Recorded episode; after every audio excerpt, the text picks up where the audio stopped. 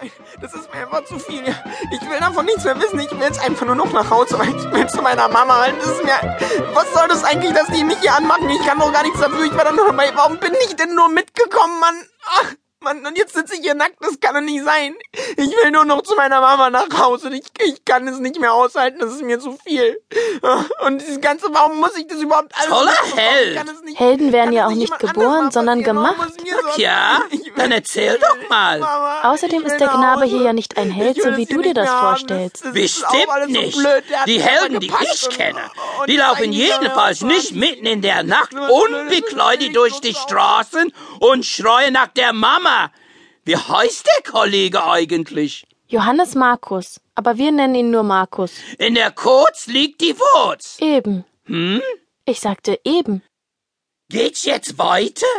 Ich meine, dieser Markus ist doch bestimmt zu seiner Mami gelaufen und hat ihr die Ohren voll gejammert und dann ist doch sicherlich seine Mutter losgelaufen und hat die Freunde von Jesus wieder eingesammelt und sie sind gemeinsam zu den Soldaten und haben Jesus befreit, oder? Nein, Nicht?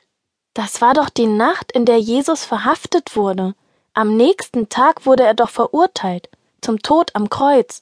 So wie man damals eben Verbrecher hingerichtet hat. Aber Jesus war doch gar kein Verbrecher. Nein, war er auch nicht. Aber man hat falsche Zeugen gebracht, die Lügen erzählt haben, und dann wurde Jesus umgebracht. Stimmt. Ich erinnere mich. Jesus wurde von den Priestern in Jerusalem an die Römer ausgeliefert. Aber Jesus wusste, dass er so kommen würde, weil er sagte, wenn ich sterbe, dann können alle Menschen wieder zu Gott kommen. Und er hat auch gesagt, dass er drei Tage nach seinem Tod wieder von Gott auferweckt würde, um dann mit Gott über die ganze Welt zu herrschen. Genau, und so ist es ja auch gekommen. Tolle Geschichte, Mann, super. Danke, Freddy, dass du mir das erzählt hast. Jetzt geht es mir schon wieder viel besser und ich habe wieder Mut und Freude und Glauben und... Aber ich bin ja noch gar nicht so weit. Ne? Ich dachte, das war jetzt so ein schönes Happy End.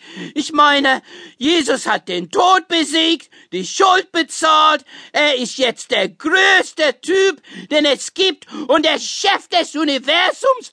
Was gibt es Besseres? Na eben. Was? Ich sagte, na eben. Ja, genau, hast du gesagt, ja. Aber das müssen doch alle erfahren, dass es so ist. So eine gute Nachricht, so eine tolle Story muss doch unter die Leute. Genau, das Fernsehen anrufen. Die machen eine Reportage. Ich kann es mir schon vorstellen. Das leere Grab. Exklusiv bei Explosiv, oder? Es Splash, Zack, Rantaff, Bath, Blitz, Leute heute. Oder? Das leere Grab passt vielleicht besser zu Zimmer frei. Oder? Äh, oder wir berichten live aus dem Container. Der große Boss holte unsere Big Brother Jesus mit Super Gigapower aus der Todeskiste. Und jetzt haben wir hier ein voll leeres Grab, eh. Da kriegst du ja voll Plack, eh.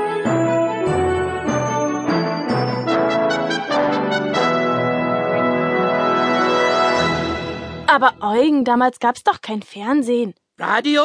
Auch nicht. Internet? Auch nicht. Zeitung? Auch nicht. Und was haben die Leute damals gemacht?